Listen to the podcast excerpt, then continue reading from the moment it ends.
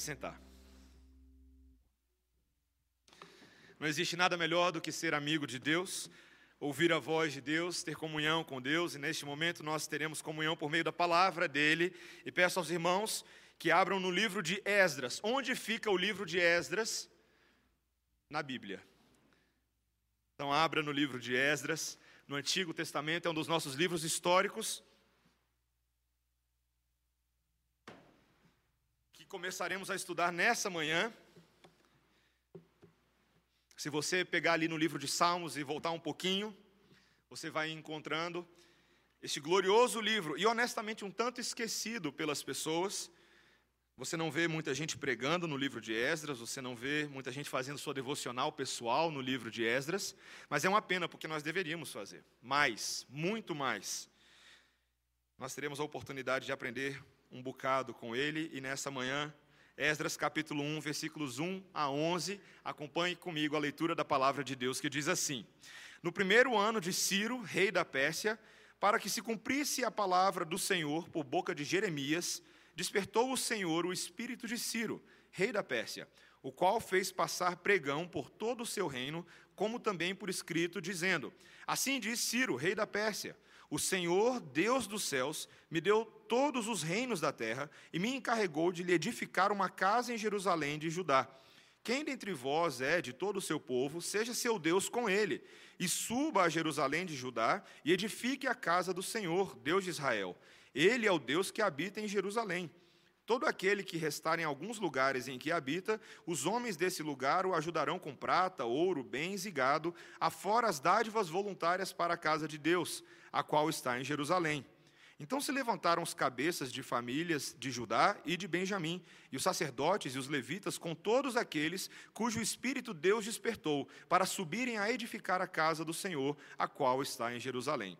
Todos os que habitavam nos arredores os ajudaram com objetos de prata, com ouro, bens, gado e coisas preciosas, afora tudo o que voluntariamente se deu. Também o rei Ciro tirou os utensílios da casa do Senhor, os quais Nabucodonosor tinha trazido de Jerusalém e que tinha posto na casa de seus deuses. Tirou Ciro, rei da Pérsia, sob a direção do tesoureiro Mitredade, que os entregou contados a Sesbazar, príncipe de Judá. Eis o número deles: 30 bacias de ouro, mil bacias de prata, 29 facas, 30 taças de ouro, 410 taças de prata de outra espécie e mil outros objetos. Todos os utensílios de ouro e de prata foram cinco mil e quatrocentos. Todos estes levou Sesbazar, quando os do exílio subiram da Babilônia para Jerusalém. Esta é a palavra do Senhor. Vamos orar. Senhor, nós te louvamos por este texto sagrado que contém tanto evangelho para nós. Dá-nos graça, Senhor, nesta manhã de aprendermos por meio do teu espírito, por meio da tua iluminação e aplica aos nossos corações as verdades aqui contidas em nome de Jesus. Amém. Irmãos, para que que serve o estudo da história? História com H maiúsculo. A história é um dos mais importantes e mais expressivos campos das ciências humanas. De forma geral, nós poderíamos dizer que a história é uma disciplina que se ocupa do estudo dos fatos relativos ao homem ao longo do tempo. Um estudioso chamado Khaldun amplia esse entendimento ao dizer da seguinte forma, abre aspas, a história é o registro da sociedade humana ou da civilização mundial, das mudanças que acontecem na natureza dessa sociedade, de revoluções, insurreições, de um conjunto de pessoas contra outro, das diferentes atividades e ocupações dos homens, seja para ganharem seu sustento ou nas várias ciências e arte, e em geral, das transformações ou de todas as transformações sofridas pela sociedade. Sempre haverá um ponto em comum para nós ah, em todas as definições de história que nós ouvimos por aí.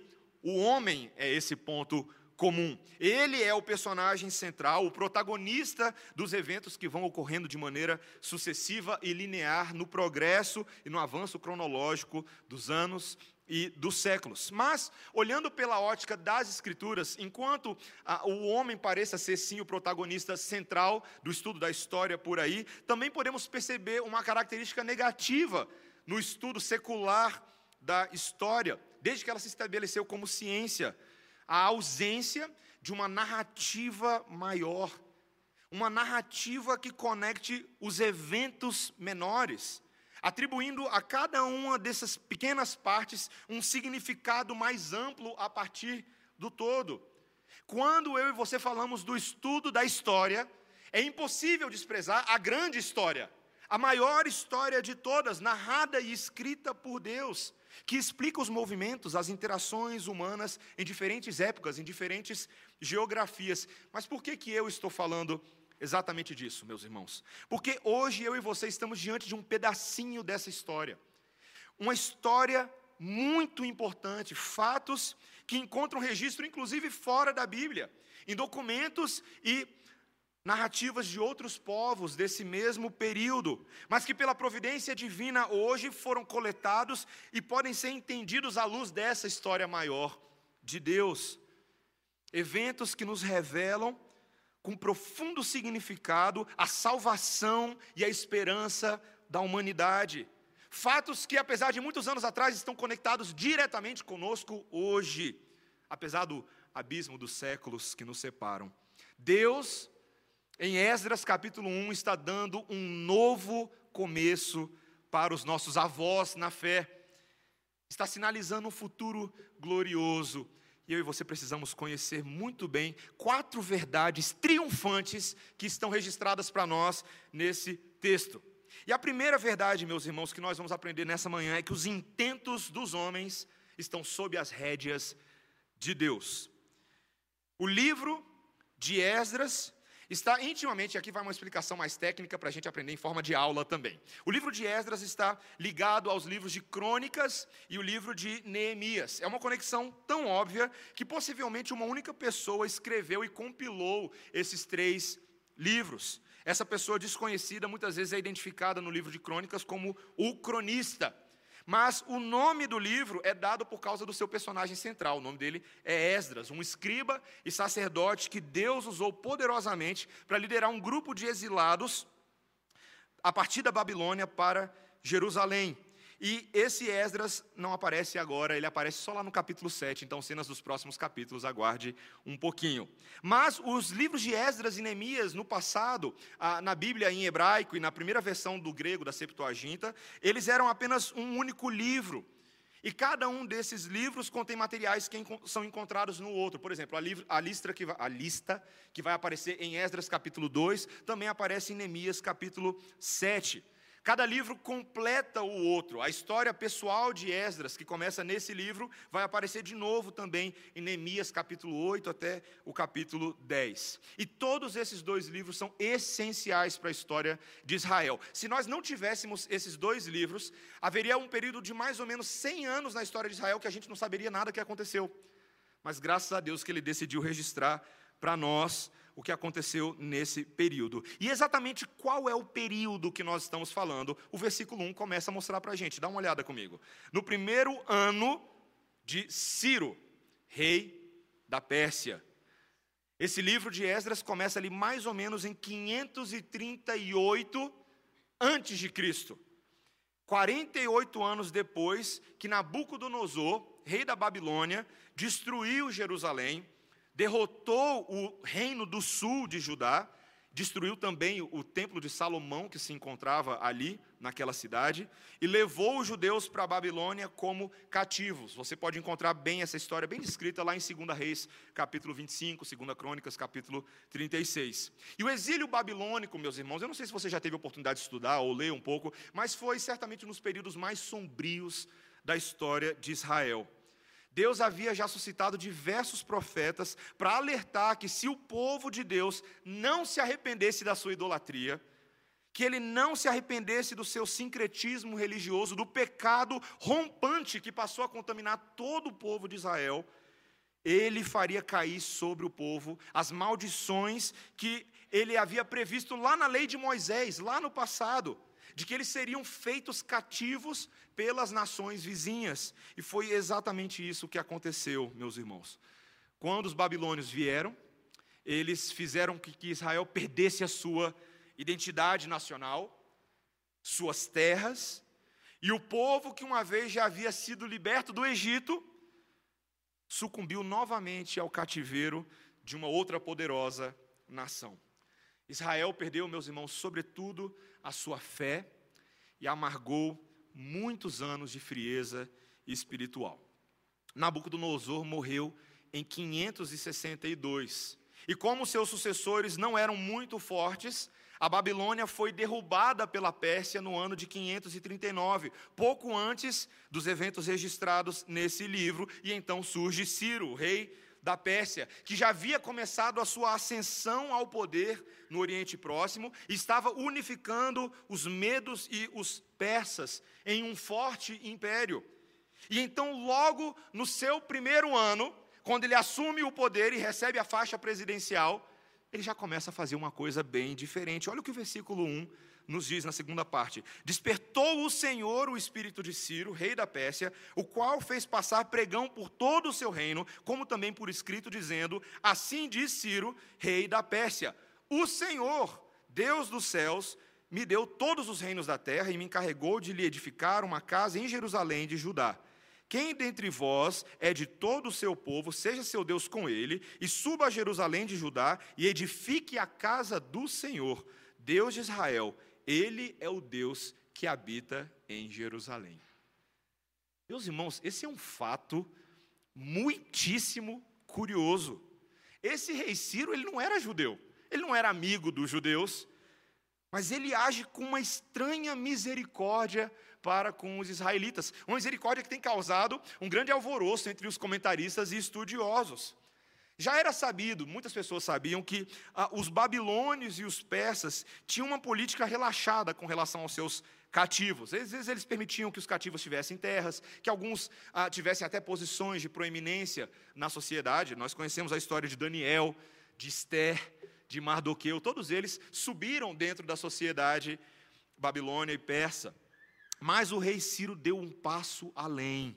Ele emitiu um decreto permitindo que muitos grupos de exilados, inclusive os judeus, voltassem para suas terras natais. Qual era a motivação do coração desse homem? Talvez para ele, num primeiro momento, aquilo poderia ser apenas uma jogada política para conquistar a lealdade desses povos. Ao retornar para a terra deles, ele poderia proteger as fronteiras do império e impedir que outros povos rapidamente invadissem. Eu e você conhecemos muito bem discurso de político populista junto aos evangélicos, não é mesmo? Você já ouviu falar disso antes? Usa o mesmo jargão, se coloca como servo de Deus, um irmão com objetivos comuns. Vamos reconstruir a casa do Senhor Deus de Israel, Ele é o Deus que habita em Jerusalém. Como vai ficar bem claro, esse cilindro real de Ciro, que continha o decreto, não falava somente dos judeus, também falava dos outros povos. Ele fazia uma média com muitos outros. Mas, meus irmãos, isso que poderia parecer coincidência não era nem um pouco coincidência, porque o versículo 1 nos diz que o Senhor despertou o espírito de Ciro, rei da Pérsia. O que para ele era apenas uma formalidade política, para os judeus foi um dia de esperança. Deus estava agindo, irmãos. Ele não havia abandonado o seu povo na Babilônia, era um novo começo para esses cativos. Meus irmãos, que Deus é esse que ele é tão poderoso para agir soberanamente por meio de agentes humanos pagãos, ímpios, descrentes, 100% responsáveis pelas suas ações, para trazer redenção ao seu povo escolhido. Meus irmãos, a Bíblia, ela o tempo inteiro encoraja a mim e a você a vermos os eventos desse mundo, sejam eles nacionais ou internacionais, políticos ou não políticos, numa perspectiva diferente da normal onde uma comunidade religiosa pequena e remota até mesmo poderia facilmente desanimar, Deus age em favor deles. Eu não sei se você tem percebido o que está acontecendo no mundo em termos de evangelicalismo nesse momento. Eu estou lendo um livro chamado A Próxima Cristandade, de um, de um autor chamado Philip Jenkins, em inglês. E, e ele traz dados chocantes, meus irmãos, sobre o crescimento neste momento da igreja no mundo. A segunda maior nação no mundo hoje é a Índia. E oficialmente, nos registros do governo indiano, o número de cristãos representa 2,3% do total da população. Esses são os dados oficiais. Mas a Agência de Missões Internacionais Portas Abertas, uma das agências mais sérias do mundo, falou que extraoficialmente as estimativas mais conservadoras nos levam a crer que hoje aproximadamente quase 10% da população indiana é cristã. Quase 10%. A igreja subterrânea na Índia cresce a números alarmantes, deixando o governo chinês sem saber o que fazer. E nós estamos falando de governos ímpios e pagãos. Pastores cristãos iranianos afirmam que estão testemunhando um dos movimentos clandestinos de crescimento mais rápidos da igreja em toda a história da cristandade. Mais de 16 milhões de iranianos assistem a programas cristãos, estão lendo literatura cristã neste momento. Dezenas de milhares nessa nação muçulmana esmagadora estão abandonando o islamismo e se convertendo a Cristo.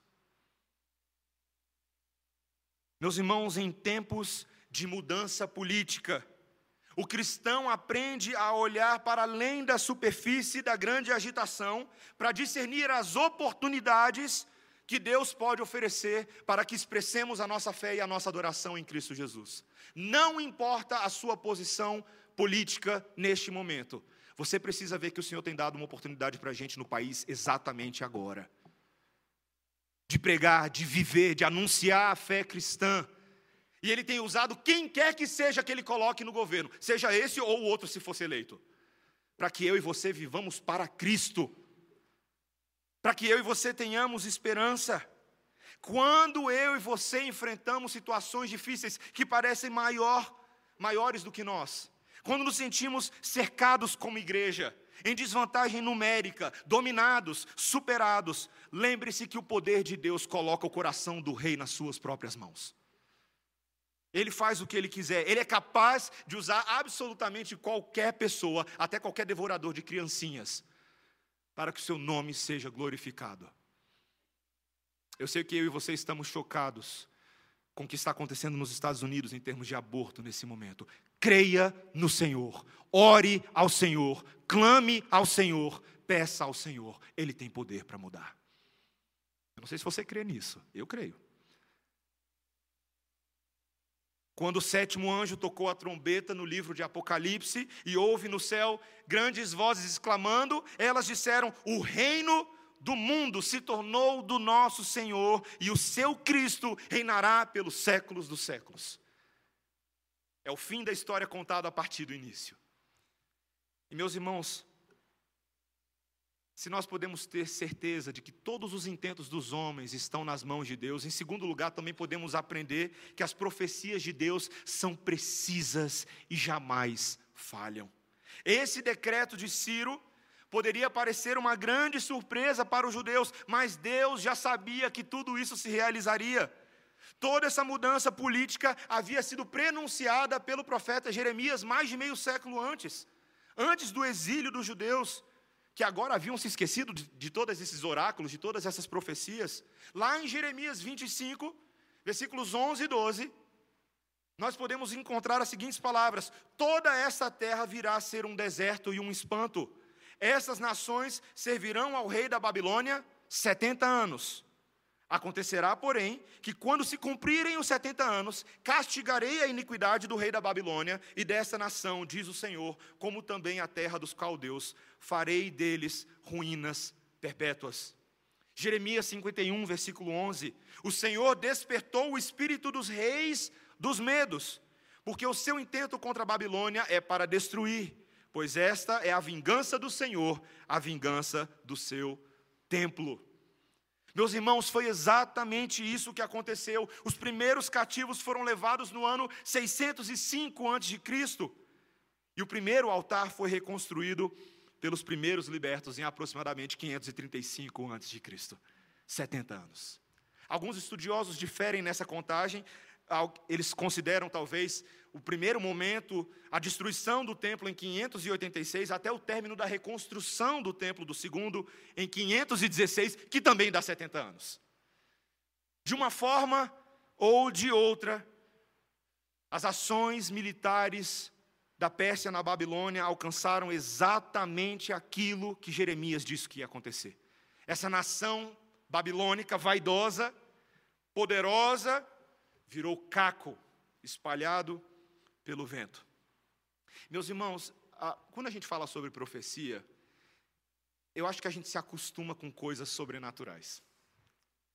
Porque o nível de precisão dos profetas pré-exílicos sobre o que iria acontecer aqui é assustador. Isaías, um outro profeta que viveu bem antes de tudo isso, seu ministério profético foi entre os anos 740 e 700 antes de Cristo, dois séculos antes. Na época ainda do domínio dos assírios, lá atrás, da divisão dos reinos, do sul e do norte de Israel e Judá. Ele já havia dito lá no capítulo 45, versículo 13, quando Deus disse: Eu, na minha justiça, suscitei a Ciro, e todos os seus caminhos endireitarei. Ele edificará a minha cidade e libertará os meus exilados, não por preço, nem por presentes, diz o Senhor dos exércitos. O Senhor estava fazendo soberanamente com que a palavra falada com quase dois séculos de antecedência se cumprisse. Meus irmãos, é como se mil, em 1819 alguém virasse e falasse assim: Vai existir uma igreja chamada Igreja Presbiteriana Redenção. O pastor dela vai ser o pastor Mateus. Vocês vão estar sentados aqui domingo de manhã e o Flamengo vai ser cinco vezes campeão brasileiro. Reconhecidos todos os títulos pela CBF. Você consegue dimensionar esse nível de precisão? É o que o nosso Deus está fazendo, mas é ainda mais chocante, meus irmãos, porque em Isaías 44, 28 ele disse: O que, que eu digo de Ciro? Ele é o meu pastor e cumprirá tudo o que me apraz. O que digo de Jerusalém será edificada, o que digo do templo será fundado. Ciro é meu pastor. Que Deus é esse, meus irmãos? Que nos dá uma profecia que não tem um significado apenas regional e local, mas universal, para que todos aqueles que leiam esse texto não duvidem do poder de Deus para cumprir cada um dos seus decretos. Isso, isso me faz pensar que é ridículo aqueles que contestam a veracidade e legitimidade das, Escrituras Sagradas. Contestem a ciência por trás dela. Meus irmãos, há aqui uma esperança para o próprio povo de Israel. Este Deus não é um Deus novo. Há uma continuidade entre esse povo exilado e aquele povo pré-exílico, aquele povo bem antes do exílio, aquele povo que conheceu Deus no deserto, que conheceu a Moisés, a Samuel, que conheceu a Salomão, a Davi. Meus irmãos, há uma continuidade, Deus não os abandonou, eu e você podemos descansar em um Deus cuja religião não foi inventada por nenhum dos reformadores, não foi surgida no, em algum período da história posterior ao cristianismo, pelo contrário, meus irmãos. O evangelho que eu e você professamos foi decretado por Deus desde antes da fundação do mundo. É uma história muito antiga, muito antiga que vem acompanhando, varrendo séculos e séculos, e todas as vezes que alguém tenta destruí-la, ela volta com força total, porque Deus não pode ser destruído. Ele é o mantenedor da nossa fé. É aquele, meus irmãos, aquele Deus que não somente cumpre profecias, mas que, em terceiro lugar, usa essas profecias para despertar o coração dos desolados para a sua obra. Como foi que reagiram os judeus, quando ouviram essas palavras, olha o versículo 5. Então se levantaram os cabeças de famílias de Judá e de Benjamim, e os sacerdotes e os levitas, com todos aqueles cujo espírito Deus despertou, para subirem a edificar a casa do Senhor, a qual está em Jerusalém. Meus irmãos, houve uma reação. O povo que se encontrava num marasmo espiritual, de repente foi sacudido pela voz do rei pagão. E eles reagiram em conformidade. Os cabeças levantaram as cabeças, os cabeças das famílias de Israel, os grandes patriarcas das principais famílias tribais dos hebreus, levantaram e começaram a sacudir a poeira, a liderar o povo, estimular o povo, vamos construir ou reconstruir a casa do Senhor. Meus irmãos, o tema da reconstrução da casa do Senhor é um dos temas mais centrais no Antigo Testamento. É aquilo que nós chamamos de, de em teologia bíblica, de um motife, um tema que vem acompanhando desde o início. Deus sempre gostou de manifestar a sua glória em casas. Já percebeu isso? No passado houve uma casa que nós chamamos de tabernáculo. E Deus ali se fez habitar no meio do seu povo. E à medida que a história de Israel vai avançando, Deus vai revelando que ele está para construir uma casa mais sólida, mais constante, mais permanente. O tema da casa sempre esteve associado à identidade central de Israel, que é a adoração. Na casa do Senhor, nós adoramos ao Senhor. É mais do que somente o templo físico, é mais do que somente a glória da arquitetura do templo de Salomão. É o fato de que este povo havia sido criado para adorar a Deus a vida de adoração devia ser retomada. E é por isso que o texto nos faz questão de mencionar as figuras dos sacerdotes e dos levitas.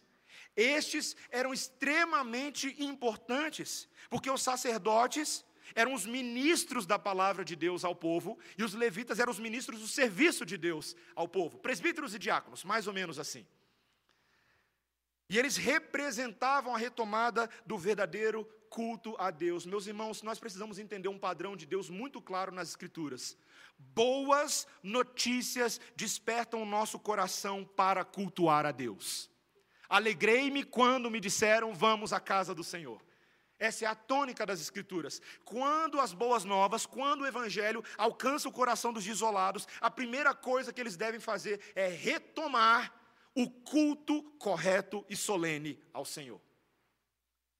Não é à toa que essa tem sido uma tônica da reforma protestante.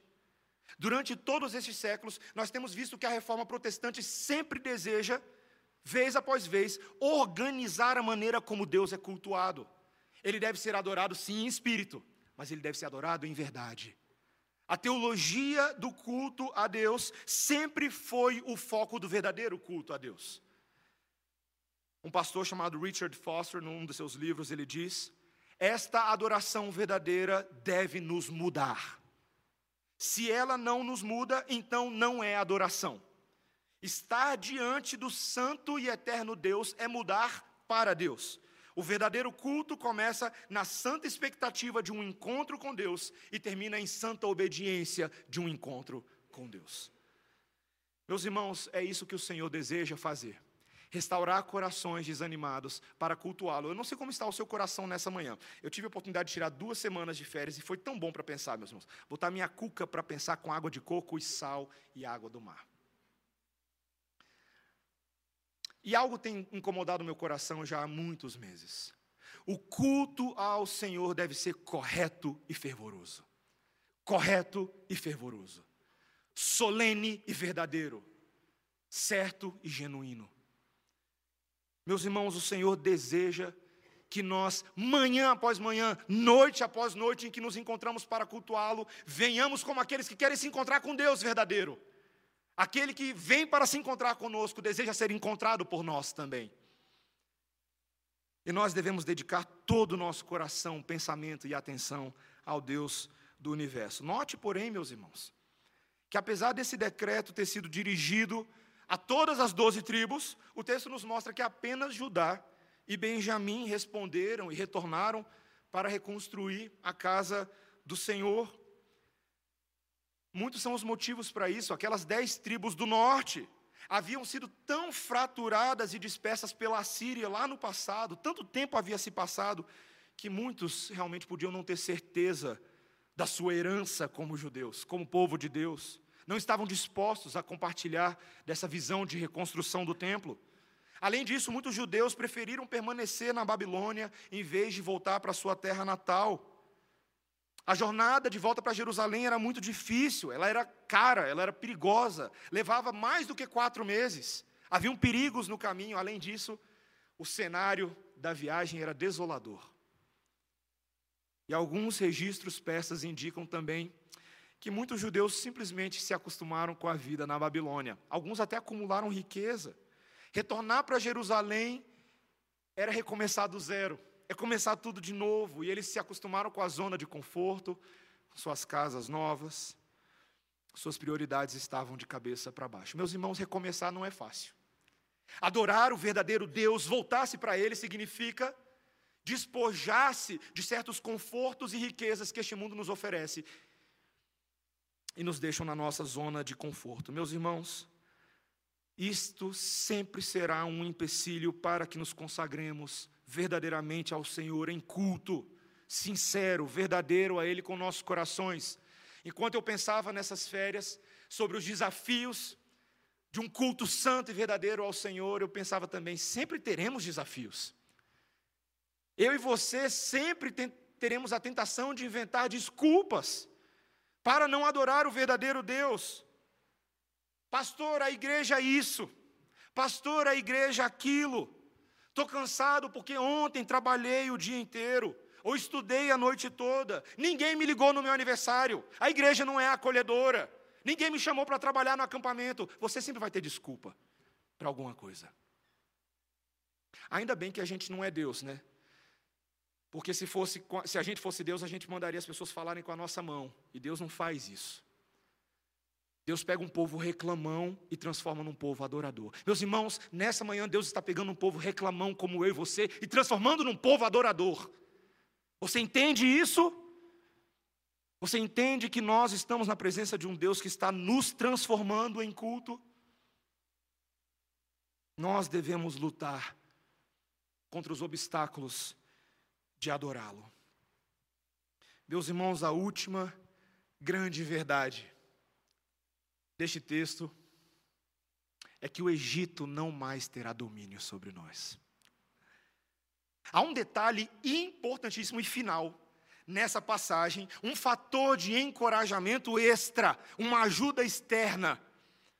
O rei Ciro deu uma ordem adicional, especial ao seu povo. Veja o versículo 4 todo aquele que restar em alguns lugares em que habita, os homens desse lugar o ajudarão com prata, ouro, bens e gado, afora as dádivas voluntárias para a casa de Deus, a qual está em Jerusalém.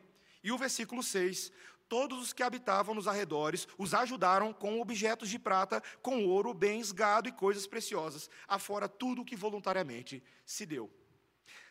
Não bastando o rei Ciro permitir que o povo voltasse para a sua terra, ele lhes deu um saláriozinho, uma ajuda, uma empolgação extra, mas meus irmãos, não foi qualquer ajudinha.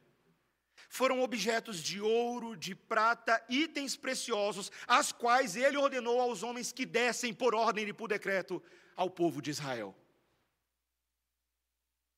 Recursos que seriam indispensáveis à construção do novo templo, ao sustento das suas vidas e das suas famílias. E não parou por aí. O rei Ciro foi além, olha o versículo 7. Também o rei Ciro tirou os utensílios da casa do Senhor, os quais Nabucodonosor tinha trazido de Jerusalém e que tinha posto na casa de seus deuses.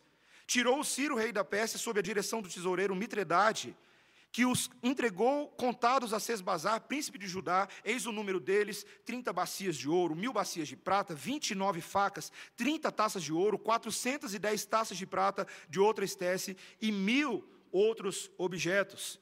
Todos os utensílios de ouro e de prata foram 5.400, todos estes levou Sesbazar, quando os do exílio subiram da Babilônia para Jerusalém. Pode parecer um detalhe sem importância, mas Deus decidiu registrar na Sua palavra até o número de facas.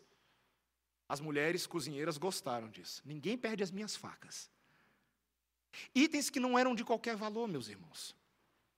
Itens que haviam sido roubados pelo rei Nabucodonosor das coisas do Senhor quando ele exilou o povo e destruiu o templo em Jerusalém. Ciro fez questão até de restituir esses objetos, que agora estavam sendo expostos diante de outros deuses, deveriam voltar para o templo do Senhor. Quando eu e você lemos, e eu quero saber se você é bom de Bíblia, tocou alguma campainha na sua cabeça do que acabamos de ler aqui? Não deu aquele cheirinho de eu já vi isso em algum lugar antes? Você lembra quando o povo de Israel saiu do Egito? O que que Deus havia ordenado que acontecesse quando o povo saísse?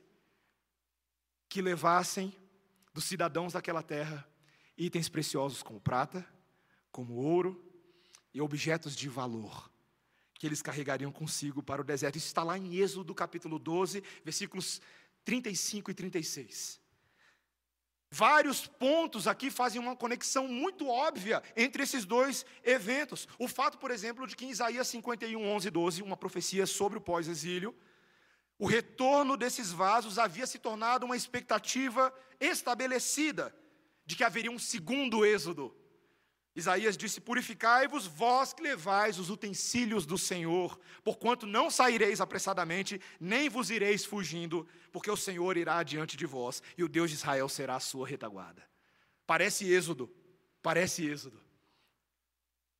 Além disso, meus irmãos, esse nome, Sesbazar, o príncipe de Judá, Muitos comentaristas já estão convencidos de que esse, na verdade, não era o nome dele. Esse era um título que significava líder. O mesmo título específico que foi atribuído aos líderes lá em Números capítulo 7, versículos 84 a 86. Os líderes que levariam os utensílios para fora do Egito. Meus irmãos, há uma enorme ironia em tudo o que está acontecendo.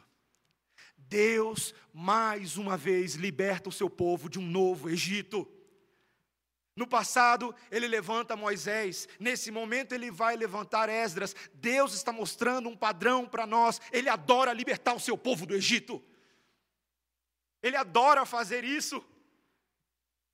Meus irmãos, o, o, Antigo Testamento aponta como uma seta neon para um momento em que Deus não mais repetiria esse ato, porque ele faria isso de uma vez por todas. Existe um novo Moisés, Jesus Cristo de Nazaré, o nosso libertador. Aquele cujas profecias em Mateus capítulo 2, retomando o Êxodo, diziam: Do Egito tirei o meu filho. Quando José e Maria saíram às pressas com aquele bebezinho, porque Herodes queria matar todas as crianças, assim como Faraó queria matar todas as crianças. Meus irmãos, esse mediador nos livrou de um Egito que não é imposto por mãos de homens, mas um Egito das trevas de Satanás que nos aprisionava eternamente em nosso próprio pecado. O Senhor Jesus Cristo abriu o mar vermelho quando colocou o seu corpo na cruz do Calvário. E a palavra de Deus, que é tão misteriosa e tão bela, diz que este que morreu por nós e por nós ressuscitou, pagando o preço da dívida que era contra nós. Ele mesmo é o templo do Senhor, reconstruído não por mãos humanas, mas aquele que adentra o santuário celestial em nosso lugar agora, para ser adorado para ser louvado, para ser glorificado. Acabei de dar um spoiler de todo o livro de Esdras para você. Eu e você precisamos conhecer essa história. Meus irmãos, por que, é importante estudar história? Talvez eu e você, digamos, talvez você diga, pastor, eu nem gosto de história. Na época da, da escola eu era terrível nessa matéria. Meus irmãos, eu vou confessar para vocês, eu também não sou assim tão bom em história. E é muito bom ser pastor e na igreja você ter uns, uns greens, uns gualdas, uns camachos, uns barnabés, uns cruzinhos, para ensinarem história para a igreja. Isso é muito bom. Mas, meus irmãos, essa história é inevitável para mim e para você, porque essa é a história da redenção, da minha e da sua, e não dessa igreja, mas de todos aqueles redimidos em todas as partes do mundo. Eu e você precisamos conhecer essa história. É a história dos nossos avós, dos nossos pais. É a nossa história, será a história dos nossos filhos e a história dos nossos netos, em nome de Jesus. Essa história tem muita esperança, meus irmãos. Um povo que foi humilhado por causa do seu pecado, foi resgatado por misericórdia. Eu não estou falando dos israelitas do passado, estou falando dos israelitas dessa manhã. O Senhor Jesus Cristo está contando uma história e eu e você devemos vivê-la, conhecê-la, aplicá-la e obedecê-la. Que o Senhor nos ajude a fazer isso, irmãos. Que nós nos alegremos no nosso mediador que nos livrou do Egito. Amém? Vamos orar, irmãos. Senhor, Nós te louvamos nessa manhã, por causa dessa bela história que nos alcançou, Senhor. Oh, Senhor. Louvado seja o nome de Jesus, Senhor.